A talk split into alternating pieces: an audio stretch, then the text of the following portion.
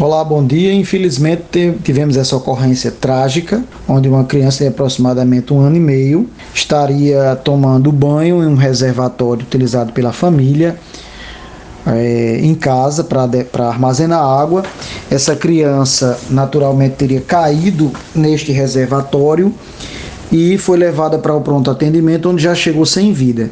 Foi realizados procedimentos de reanimação cardiopulmonar no entanto, devido a tempo de, de anóxia cerebral, a criança não resistiu e foi constatado o óbito, uma tragédia, né?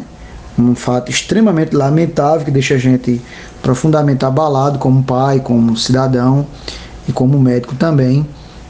Não é? E a gente faz um apelo às pessoas, aqui a gente não quer julgar ninguém, absolutamente longe disso, mas assim, para terem um cuidado redobrado com recipientes de água em casa, ter cuidado ah, triplicado com as crianças, né, no ato de tomar banho em recipientes, porque a criança naturalmente ela tem aquela displicência do processo de inocência natural que lhe é peculiar.